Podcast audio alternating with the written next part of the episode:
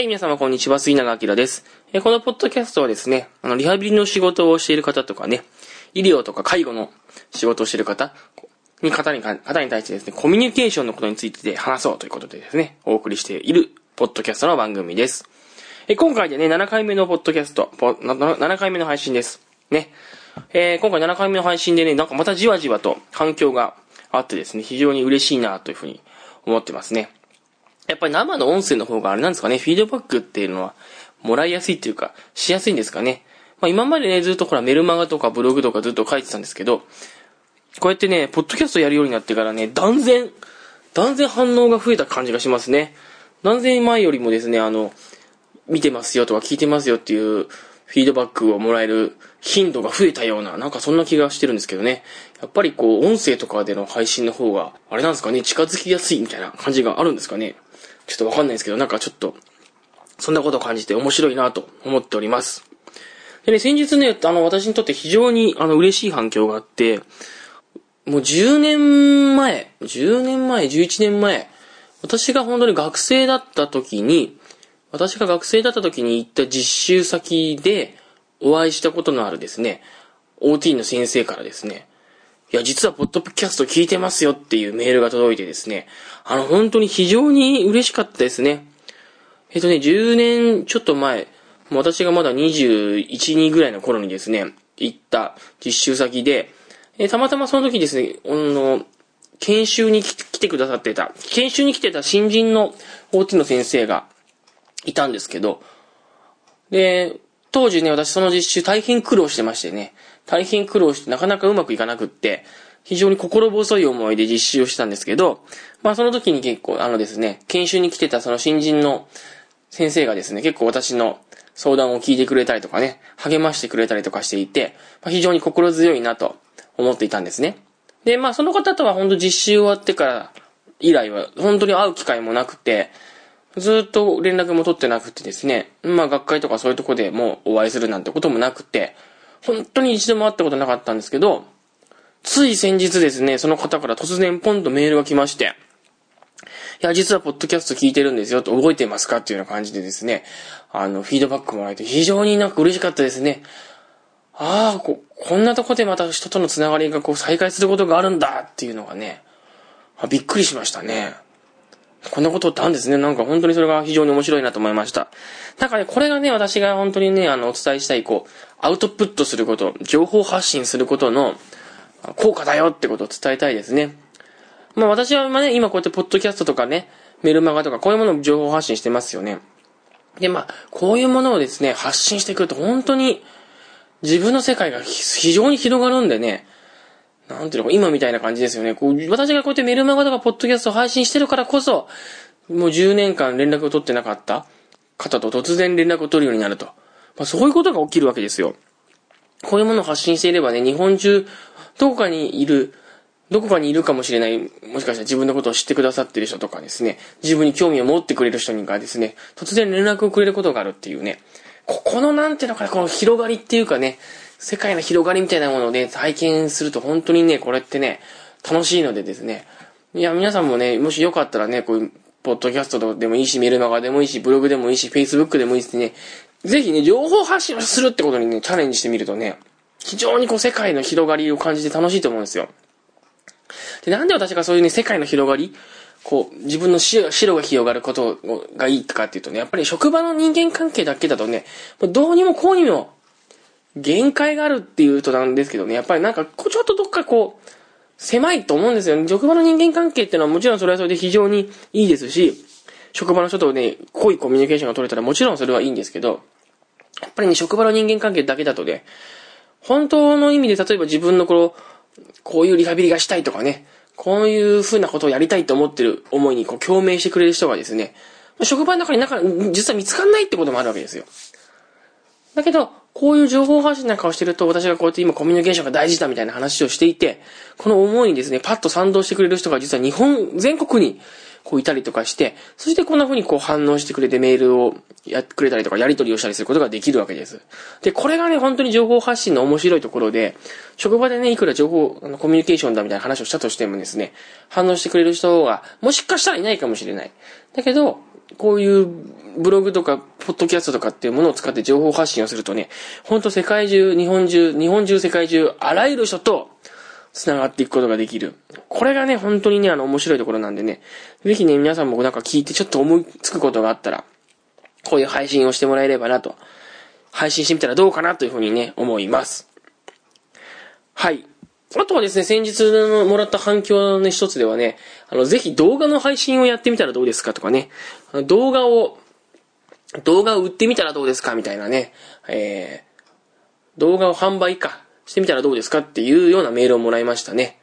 これも非常に嬉しい反応で、まあ、今度ね、8月2日にプレゼンテーションのセミナーをやります。私ね。8月2日にプレゼンテーションのセミナーをやるんですけど、まあ、それにちょっとどうしても参加したいんだけど、参加できないと。参加したいけど参加できないっていう声があって、なんか動画とかで販売する予定はないですかとかね。動画を出してみたらどうですかっていうようなね、返事をもらって、いやー、これもね、嬉しいなと思いましたね。嬉しいと思います。でね、本当に動画もね、チャレンジしたいなと思っていて、一時期ね、動画を撮って、あの、メルマガ会員さんだけにね、送ってたこともあるんですけど、なかなかね、もう今はちょっとね、現状では動画ってのはなかなか難しいというかですね、ちょっとなかなか手を出せてないですね。あの、このポッドキャストをね、定期的に配信するっていう時もですね、ちょっと考えたんですよね。ポッドキャストじゃなくて、YouTube の方が多くの人が見てくれるし、YouTube の方が多分、あの、広がりがいいんじゃないかなと思ったんですよ。ポッドキャストってちょっとどっちかっていうとなんかこうね、ちょっと地味というか、ちょっとこう、マイナー、マニアックな感じがするけど、YouTube だったらね、今、誰でも見ますからね、スマホが普及することによってですね、YouTube を見る人っていうのがもう、圧倒的に増えたらしいですからね。そういう意味で YouTube をね、使って配信するっていうのはね、非常にいいんだなと思うんですけどね。ちょっとね、私あの、なかなかね、ちょっとね、あれですね、こう、動画を撮影する環境っていうのがなかなかうまく作れ作れなくって、ちょっと手間だなっていうのがあってですね、ポッドキャストだととりあえず、ボイスレコーダー1本でね、あの、すぐ録音が始められるんでいいなと思ったんですけど、あの、ビデオだとね、なんかちょっとどんな服、どんな服着ていいのかなとかね、バッグはどういうバッグがいいのかなとかね、まあそういうのいろいろ考えちゃうと、ちょっと時間がかかりそうだなとか、手間だなとかってちょっと思ったんですね。あの、ちゃんとなんかヨレヨレの、いつも部屋で私ヨレヨレの T シャツみたいなね、ヨレヨレでボロボロの服着てますんでね、そういう服のまんまで撮るのもちょっとなんだしなとかね。そういうことでですね、なかなかちょっと動画の再生に、動画のあれに踏み込めないっていうね、そういう状況になってます。でね、まあ、セミナーなんかもね、本当はセミナーも動画を回しながら、動画を撮りながらね、あの、セミナーできたらいいんですけどね。なかなかセミナーのことにも意識して、動画のことにも意識してっていうのはね、ちょっと自分の中で、まだちょっとこう、あっちもこっちも意識するっていうのが難しくって。で、それもあってなかなかね、動画の配信、ちょっとうまくいけてないんですけど、まあちょっとね、もうちょっと余裕ができたらね、動画の配信もチャレンジしてね、そしてこう、DVD にして売り出すみたいなね、まあ、そこまでいけたらいいなと思うんですけどね、まあ、どうなりますかね。はい。そんな感じです。さあ、えー、今日のね、話題ですけどもね。今日は、まずですね、良くなったことはすぐに伝える。良くなったことはすぐに伝えようっていう話題ですね。えー、これはですね、患者さんとかですね、利用者さんとの関わり。それだけじゃなくてね、後輩とか学生とかね、上司とか先輩との関わりの中でもね、あの、自分が良い、いいなと、いいなと思ったこととかね、良くなったなと思うことにはね、もう即座にそれはいいですねってね、言うっていうのがね、本当に大事ですよっていう。で私はそれをすごい意識してますっていう話ですね。とにかく良くなったこと、良くなったものを見つけてすぐそれをいいですねって褒めていく。伝える、フィードバックするっていうね。まあ、そういうことをですね、あの、実際現場でやっていくっていうのが、私はコミュニケーションのコツだと思ってます。で、これ例えばどういうことかっていうと、まあ、先日ですね、学生さんとのフィードバックで、学生さんがね、あの、以前と比べて、患者さんの笑顔が増えてきたんですよと。で、笑顔も増えてきたし、興味の幅も増えてきてね、自分から歌を歌いたいなんてことをね、私に言ってくれるようになりました。みたいな。そういうことを学生さんがね、フィードバックで話したんです。で、それの時に対して、私はですね、すかさず、おそれは良くなってるねと。良くなってるねっていうふうに言いました。そして、でそのことをちゃんと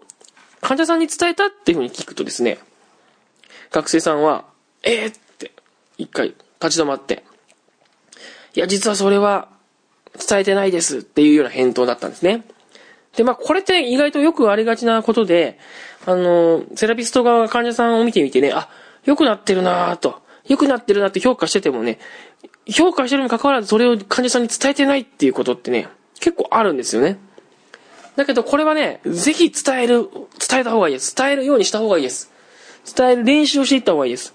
特にね、良くなったことについてはもう、すぐに言う。あ、良くなりましたね。以前より笑顔が増えてきましたよとかね。あ、自分から歌を歌いたいって言ってきましたね。みたいな風に伝えていくっていうのが大事です。で、そのことによってね、患者さんにとっては、何がいいことなのか、良いことって何なのか、うまくいってることは何かっていうのが分かるようになるわけです。で、それで、じゃあ、この調子でが、次も頑張ろう、次も頑張ろうっていう風に、前に進む意欲が出てきますね。あのね、リハビリの、リハビリをやっている時っていうのはね、こう、患者さんにとって、本人にとってはですね、実は自分がこう、前に進んで、前に進んで良くなっているのか、それとも実は後ろに後退していって悪くなる一方なのか、なんかね、本人にとってどっちなんだかよくわかんなくなってることっていうのも結構多いわけですよね。で、場合、よくね、もう、特に病気になって悲観的になってる人なんかはですね、自分のこう、体の状態、心の状態っていうのはどんどん悪くなる一方なんだと。自分はどんどん悪くなる一方なんだっていうふうに思ってる人なんか結構多いものなんで、だからこそですね、前に進んでるとかね、良くなってる時はもうすぐ本人に伝えた方がいいわけですよ。これ良くなってますようまくいってますよって。で、そういうね、工夫をね、一つ一つやっていくってことが実はね、患者さんといいコミュニケーションを取っていくっていう、そんな構図じゃないかなというふうに思います。ね、もう一つの例としてはね、あの、例えばね、会議の場面とかね、職場のこう運営、職場を運営していく後輩を育てていくなんか時でも、誰かがね、発言してですね、ちょっとでもいいこと言ったらね、それはいいねっていうふうにもうすぐ、その場で言う、あ、いいこと言いますね、みたいな。それもね、ちょっとね、意識した方がいいですね。私もね、それはなるべく意識するように、言える範囲で言う言うようにしてますね。で、あの、私ね、あの、5月に、病院からデイケアの方に移動になりましてね。で、全くもう、デイケアっていうのは今まで働いたこともなかったので、あの、本当にこう、なんていうの、わからない部署。まだまだ本当に慣れない部署なんですけども、まあ、そこの、そこのですね、移動をしてて、で、作業療法士、OT の人同士でですね、こう、集まって会議みたいな話をしてたんですね。で、また私ね、あの、移動はしてきたんですけど、移動はしてきたけど、経験年数は一番上で、あの、まあ、なんていうのかな、そこの、そこの部署をまとめてくれみたいな。まあ、ちょっと代表者みたいなね、責任者ということでですね、私移動してきたので、あの、仕事は全然分かってないんですけど、ちょっとまあ、偉そうっていうか、なんていうか、そこをマネージメントする、そんな立場で、あの、移動したんですね。で、あの、OT 同士で集まって会議をしてて、でね、OT 同士でですね、話してる時に、私がですね、まあ、あることについてね、こんな風にした方がいいんじゃないかっていうですね、まあ、自分の意見を言ったんですね。自分の意見を言ったわけですよ。これはこういう風にした方がいいよと。そしたらですね、まあ周りはちょっと微妙な反応だったわけです。まあちょっと多分それは今までのやり方とだいぶ違ったので、なんとなく微妙な反応で、うーんって感じだったんですね。でそしたらですね、あのー、3年目の OT がですね、じゃあ、こうしましょうっていう感じですね、こう折衷案を出してきたんですよ。あの、私の意見とみんなの微妙な反応を、まあちょっと間を取って、じゃあこういうやり方はどうですかと。そうするとみんながうーんって頷いたんですね。で、私はね、それを見てすかさずね、その、この子に向かって、あ、君いいこと言うねと。それは素晴らしい意見だと。素晴らしい折衷案だみたいなことを言って褒めたわけですよ。で、まあ、その会議がうまくまとまったっていう感じだったんですけど、私はね、こんな感じで会議の場でもね、あの、人がいい意見を言ったりとかね、あの、みんながまとまるような意見を言ったりとか、そういうことをね、言ったらね、なるべくこう、いいねってその場でね、褒めるように、なるべくしてます。でね、そういうことをやっていくうちにですね、まあ今移動してきた部署ではまあそうでもないんですけど、前の部署ではですね、そういうことをずっとやってるとね、だんだん私以外の人間がね、あの、いいこと言うといいぞってこうね、会議の中でも褒めたりとかですね、あの、いい、いいことをフィードバックするような空気が生まれてきてですね、それでこうだんだんと会議がでこう、なんていうのかな、盛り上がっていくっていうのかな。人が意見を言うとみんながいいぞとかね、いい意見だとかつって褒めて、それでこう会議自体が盛り上がっていくみたいなね、まあそういうあの状況がだんだんできてきたということがありますね。で、こんな感じでね、職場なんかのね、運営とかね、職場の雰囲気を良くしたいと思ってる人はですね、まずこの、いいと思ったことをすぐ褒めるっていうね。まあそういうことから始めていったらいいんじゃないかなと思いますね。本当にやっぱこのね、やっぱいいと思ったことをすぐその場で褒めるっていうのがね、すぐその場であなたそれがいいよっていうのがいいんですよね。あの、後からね、後からまるまるさん、あの時あれが良かったねとかって言ってもね、なかなかね、何のことってなっちゃうことも多いので、理想は本当にその場ですぐ褒めるっていうことですね。あの、ちょっとね、また話題は変わりますけどね、私はあの、趣味で剣道をやってまして、で、剣道をやっててね、剣道っていうのはですね、あの、市内を左手で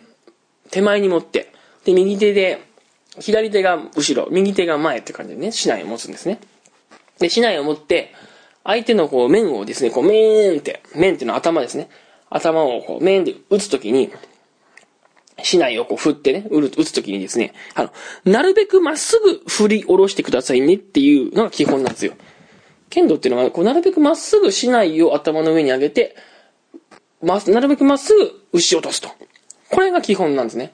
で、不思議なスポーツで、あの、お互いにこう、市内を振りかぶって、メーンっていう風にこう、打ち合った時にですね、どれだけまっすぐ打ててるかと。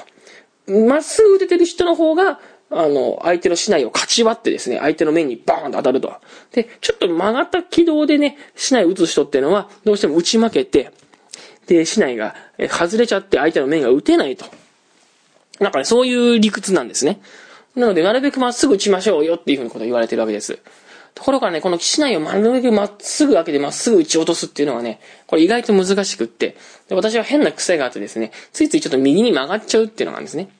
で、意識はするんだけど、なかなかまっすぐ打てないこともあって、右に曲がっちゃうわけです。で、その時にですね、まあ練習してて、あ、今ちょっと右に曲がったねとかね、あ、今のはまっすぐ打ててたよとかいうことをですね、こう打った後にすぐに、あの、フィードバックしてもらえると、あ、あ、こう、体、あ、この感じでいけばまっすぐなんだなとかね。あ、この感じだとちょっと曲がってるんだなみたいなことが、こう、すぐわかるわけですよ。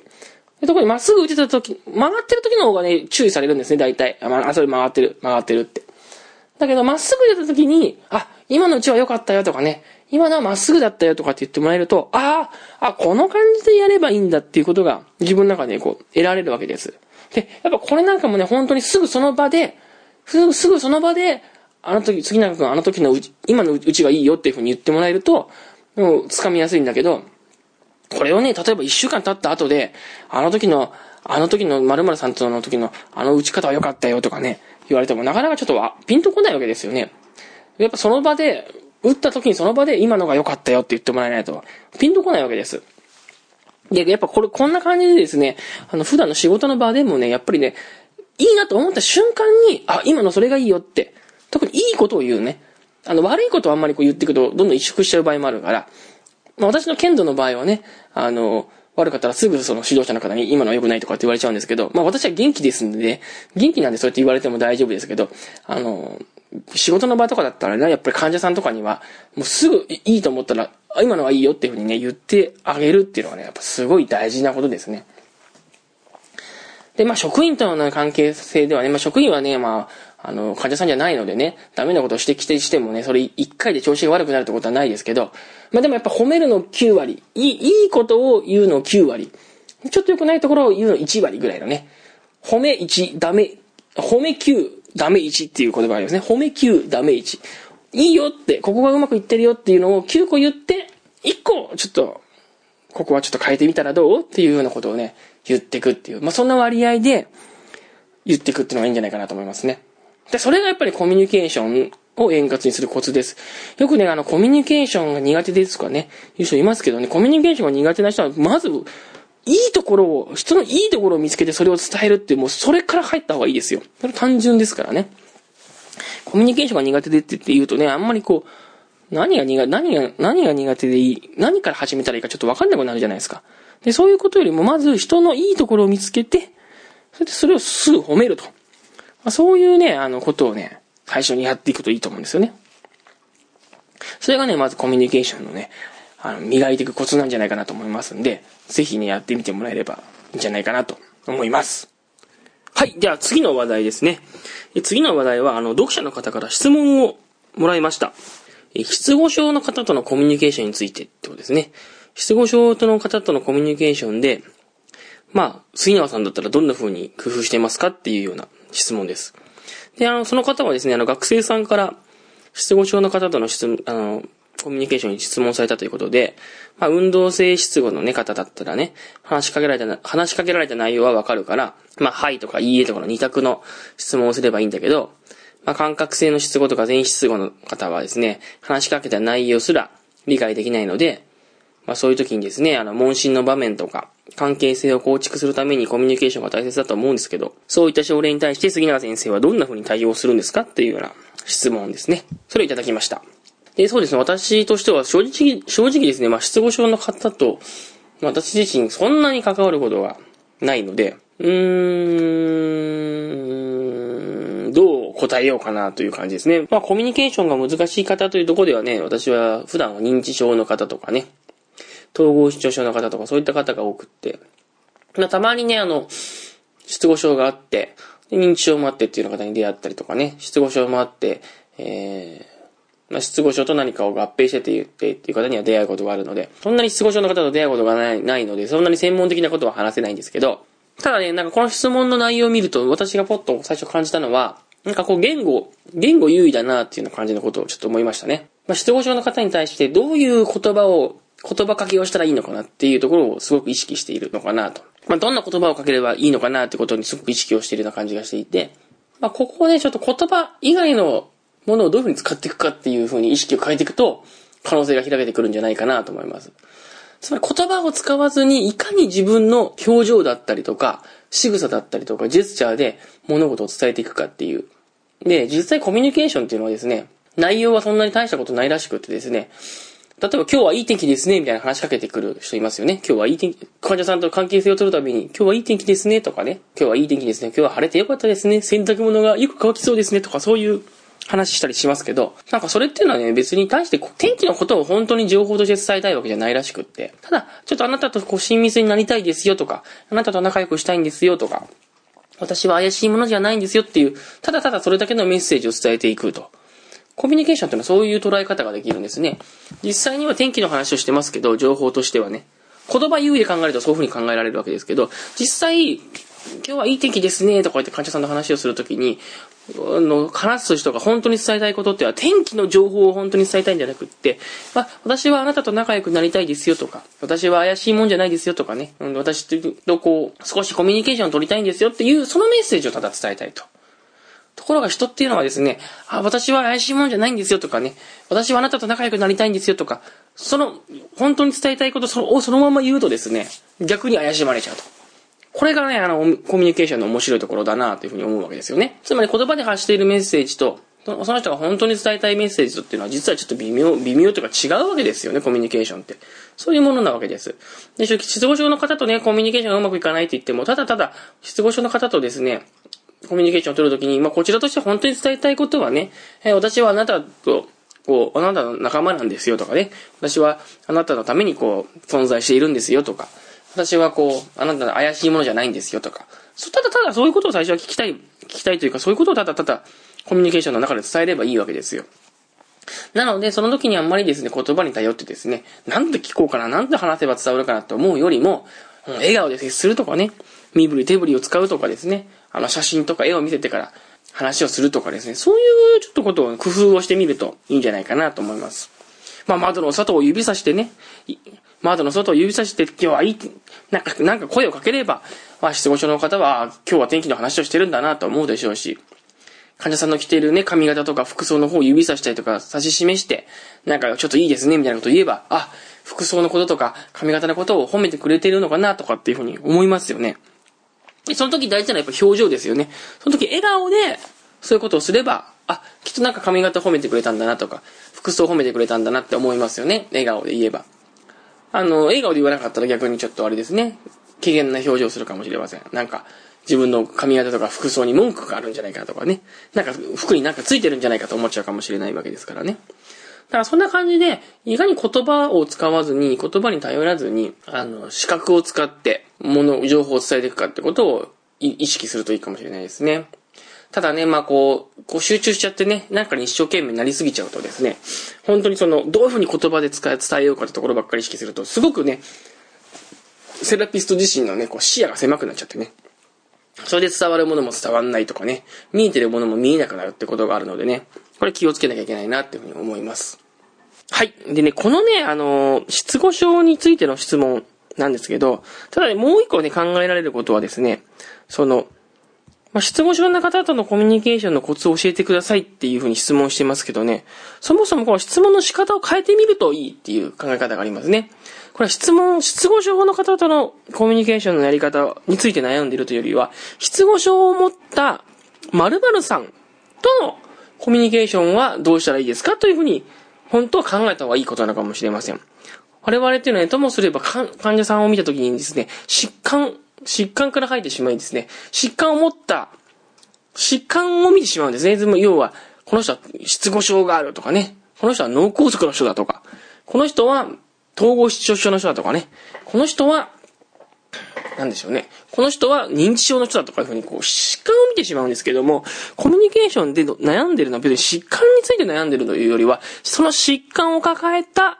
〇〇さんね、疾患を抱えたなんとかさん、疾患を、例えば失語症を持った杉永さんとのコミュニケーションが難しいんだということなんですよね。そういうふうにまずね、質問の仕方を自分自身で変えてみる。失語症を持った杉永さんとうまくやっていくにはどうしたらいいんだろうかと。そういうふうに考えた方がいいのかもしれません。えー、失語症ということでですね、失語症というところで、私がいつもですね、思い出すのは、臨床実習の話ですね。私の、私の臨床実習です。あのね、私の臨床実習っていうのは、うちの学校がですね、うちの学校は臨床実習っていうのはですね、あの、4年生になって初めて行くっていうふうな、そういうカリキュラムになってまして、あの、私のね、作業旅行の時の養成校は、評価、大体ですね、皆さん3年生になって、3年生の時に評価実習に行って、4年生の時に臨床実習に行くっていうね、そういうスタイルの、えー、カリキュラムのところが多いと思うんですけども、私の学校はですね、えー、3年生の時の評価実習はなくて、4年生になったらいきなり臨床実習に行くと。そういうカリキュラムだったんですね。で、4年生になって初めて実証実習に行って、初めて8週間の、で、初めて患者さんっていうのを持った時に、すごく緊張して、緊張したんですよね。で、初めて私が臨床実習で初めて出会った患者さんっていうのは、まあ、若かったですね。30代ぐらいだったのかな ?40 代ぐらいだったかな？それぐらいすごい若い男性の失語症の患者さんで、で、この方が一番最初に私が担当した患者さんだったんですけど、この方とすごくうまくいかなかったですね。もう大変でした。なんかちょっとですね、本人もなんかやっぱりね、その障害を持った状態っていうのはなかなか受け入れられないのか、ちょっとイライラしてる感じもあったし、気難しい感じもあったし、私渡してですね、初めての実習でどの、ものすごい緊張してたのでですね、とにかくですね、あの、うまくコミュニケーションが取れなかったんですね。それで、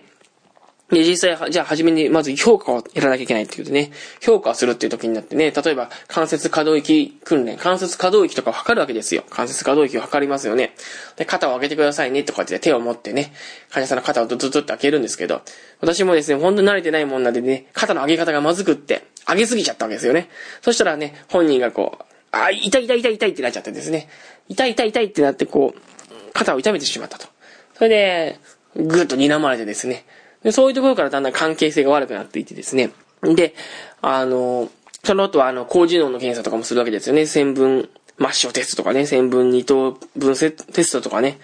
あと、もう執行のテストもやりたかったんで、歯ブラシを渡してね。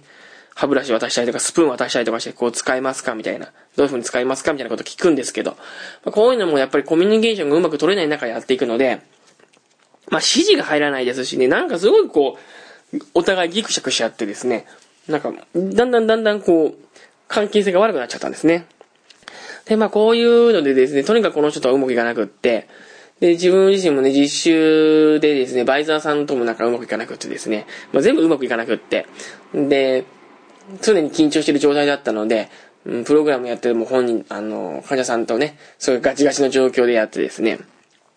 で、ちょいちょいですね、患者さんにはなんかムッとした顔されて、イラッとされちゃってですね、っていうような、まあ、そんな感じの辛い実習だったわけですよ。で、結局私その実習ではね、緊張高すぎて、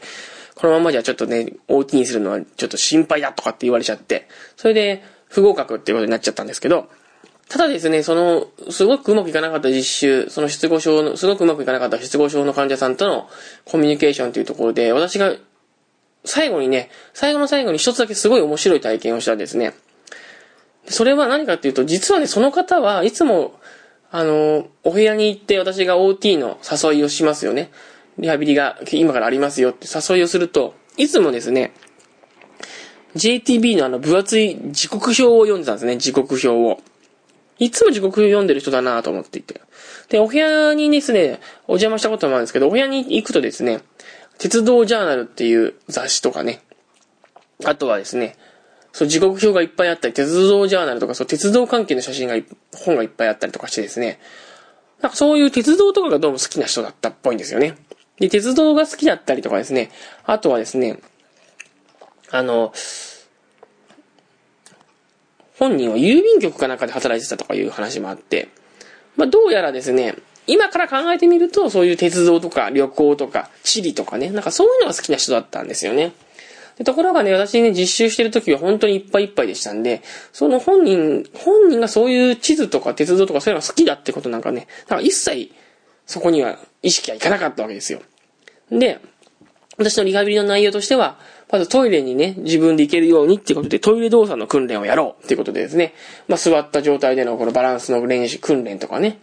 貝の、貝、ね、ズボンの上げ下ろしをするような、立ってのバランスの練習だったりとか、そんなことやったりとか、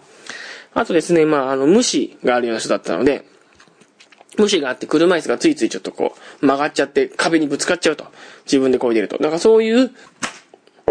そういう症状のある人だったので、まあ、無視が少しでも改善するようにってことで、こう、パズルとかなんかこう、空間を使ったなんか、訓練とか、そんなのばっかりやってたわけです。で、本人が、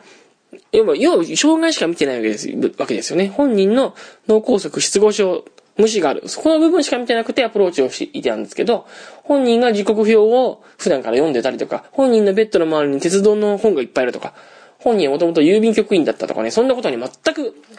意識が昇らず、で、どんどん関係性が悪いままリハビリを続けていたと。で、そんな私にとって、まあ、バイザーの先生が見るに向かれて最後の方にですね、だからちょっとアドバイスをしてくれて、いや、もっとそういう本人の人となりにね、興味を持ってね、本人の人となりにアプローチをするようした方がいいみたいなことを確か言ったんですよ。で、そういうことやりなさいみたいなことを最後の最後に言われてですね、で、最後の最後の日にですね、本人のところに行ってね、もう本当に実習終わる3日前ぐらいにですね、本人のところに私はですね、あの、地図を持って行ったんですね、地図を。まず何がいいかなと思ったんですけど、まあ、郵便局員だったってこともあって、この辺の近所の地図を持ってったんですよ。で、そしたらですね、本人がすごい喜んでくれて、で、しかも、えらく感動して涙も流してくれたんですね。で、要は、彼にとってはですね、ずっと失語症、脳梗塞になってから失語症で、人とうまくコミュニケーションも取れなかったので、今自分がどこにいたのか、どこで今自分はいるのかっていうことさえわからなかったと。どうやらそういうことだったらしいんですよね。で、地図を見てですね、自分の家はこの辺にあるとかですね、入院したのは最初ここの病院に行ったとか、その後こっちに転院してここに行ったんだとか、そして今ここに来たみたいなことをですね、地図を見て、地図を指さしながらいろいろ説明をしてくれてですね、それで私とコミュニケーションを取ってくれたと。で、その時初めてすごいね、涙を流して感動してくれて、笑顔にもなってくれて、で、自分と握手してくれてですね、ありがとうみたいな感じのことを言ってくれたわけですよ。で、そこで初めてその人とは、今までずっと気まずいコミュニケーションを取ってましたけど、そこで初めて私その人とですね、なんか心と心が通じたというか、うまくコミュニケーションが取れたと。そういう体験がありました。で、まあ私にとってはそれがすごく学びになった体験で、まあ失語症の方って言うといつもその方のことを思い出しちゃうんですけど、えー、ここで伝えたいことはやっぱ最初に言った通りですね、その失語症の方とのコミュニケーションで考えちゃうと、難しいですよってことなんですよね。失語症の方とのコミュニケーションで考えると、さっきみたいに感覚性の失語だと、言葉が出てこないからジェスチャーでやりましょう。運動性の失語だと、まあ、イエス、ノーで答えられることにしましょうって言いますけど、それだけだとやっぱり情報が少なすぎちゃうわけですよ。もっともっと人間ってのはたくさんの情報を発していて、その人の好きなことだったりとか、その人の人となりだったりとか、その人の昔やってた経歴だったりとか、お子さんがいるとか、子供がいるとか、孫がいるとか、いろんな情報があるわけです。で、それを全部コミュニケーションにやっぱり使っていく必要があるわけなので、失語症のコミュニケーションはどうしようって考えるよりも、まず失語症を持っている、失語症を持った杉永さんとかね、失語症を持った〇〇さんとのコミュニケーションはどういう風にしたらいいんだろうかっていう風に、質問を自分の中でね、疑問を変えていかなきゃいけないわけです。で、失語症を持った〇〇さんとのコミュニケーションはどうしようかなって考えたときに、あ、そうだ、あの人はいつも笑うといい笑顔するよなとかね。そういえばあの人趣味で音楽が大好きだったよなとか、そういえばあの人はお子さんがいたよなとか、そういえばあの人は、まるまるどこかに住ん、ここに、あそこに住んでたよなとかっていう風に、どんどんそうするとですね、コミュニケーションを取るためのこう、情報っていうのかな、こう手がかりがどんどんどんどん増えてくるわけですよ。で、それを用いて、患者さんとコミュニケーションを取っていくっていうのがすごく大事なことなんじゃないかなというふうに思いますね。だからやっぱりコミュニケーションはね、疾患で捉えて考えるもんじゃないですよ。まあもちろんね、こう、説明するときにね、疾患で捉えた方が説明しやすいっていうのもあるんですけど、だけどやっぱり生ものですんでね、疾患で捉えて、その疾患に対して、この疾患の人とはこういうふうに関わるというよりは、〇〇さんとはこういうふうに関わっていく。〇〇さんとはこういうふうに関わっていくっていうふうにね、一言にね、コミュニケーションのコツを見つけていくっていうのが、それがコミュニケーションのコツなんじゃないかなというふうに思います。はい。というわけでね、今日もね、7回目のね、ポッドキャストの放送をね、この辺で終わりにしようかなと思いますね。えー、今回のね、放送はいかがだったでしょうかね。えー、あと7回目っていうことでね、私も、うん、だいぶね、これ進んできて、ポッドキャストをね、何度もね、収録して、よかったなと。最初はね、本当にね、1、2回でね、このポッドキャストの収録もね、飽きちゃったりとかね、疲れちゃってやめちゃうんじゃないかなと思ったけどね、7回まで収録できましたね。あとね、3回でね、10回かと思いますよね。ちょっとモチベーションが上がってきますけどね。まあ、このまま順調に、このまま順調にね、収録を続けていけたらなと思います。えー、次回の配信ですけど、次回は6月の28日ですね。毎週ね、毎月第2、第4のね、日曜日に配信するというふうにね、私決めてますので、次回は6月の28日に配信の方をしたいと思ってますんでね、ぜひお楽しみにしてください。まあ、それからですね、あとね、8月の2日にね、えー、やる気を高めるリハビリ職のためのプレゼンテーションセミナーっていうね、セミナー8月2日にやりますんでね、えー、こちらの方もね、興味がある方、どしどしね、申し込みしていただければなと思います。まだね、ちょっとね、申し込みの数が少なくてね、3人ぐらいしかいないのでね、ちょこのままだとね、かなり少人数でね、みっちりとできるかなと思っておりますね。まあ、3人のままってことはないと思うんですけどね、もう少し増えてくるとは思うんですけど、えー、まあ、いずれにしてもね、割と少人数のセミナーになってくると思うんでですね、ちょっとこう、プレゼンの仕方とかね、人にもうまく物を伝える伝え方をね、ちょっと磨いてみたいっていう方はぜひ来てもらえればなと思います。今回のセミナーはね、そのプレゼンっていうところでね、人に何かうまく物を伝えるっていう時に、自分はまず本当に何を伝えたいのかっていうのをね、明確にするっていうことですよね。自分が何を伝えたいのかって明確にすることによって、自分の伝えたいメッセージがですね、こう磨かれてくるっていうね。まあそういう練習をですね、いっぱいやっていこうと思ってますんでね。まあちょっと興味ある方。まあそれ以外にもね、その以外にもちょっとプレゼンのね、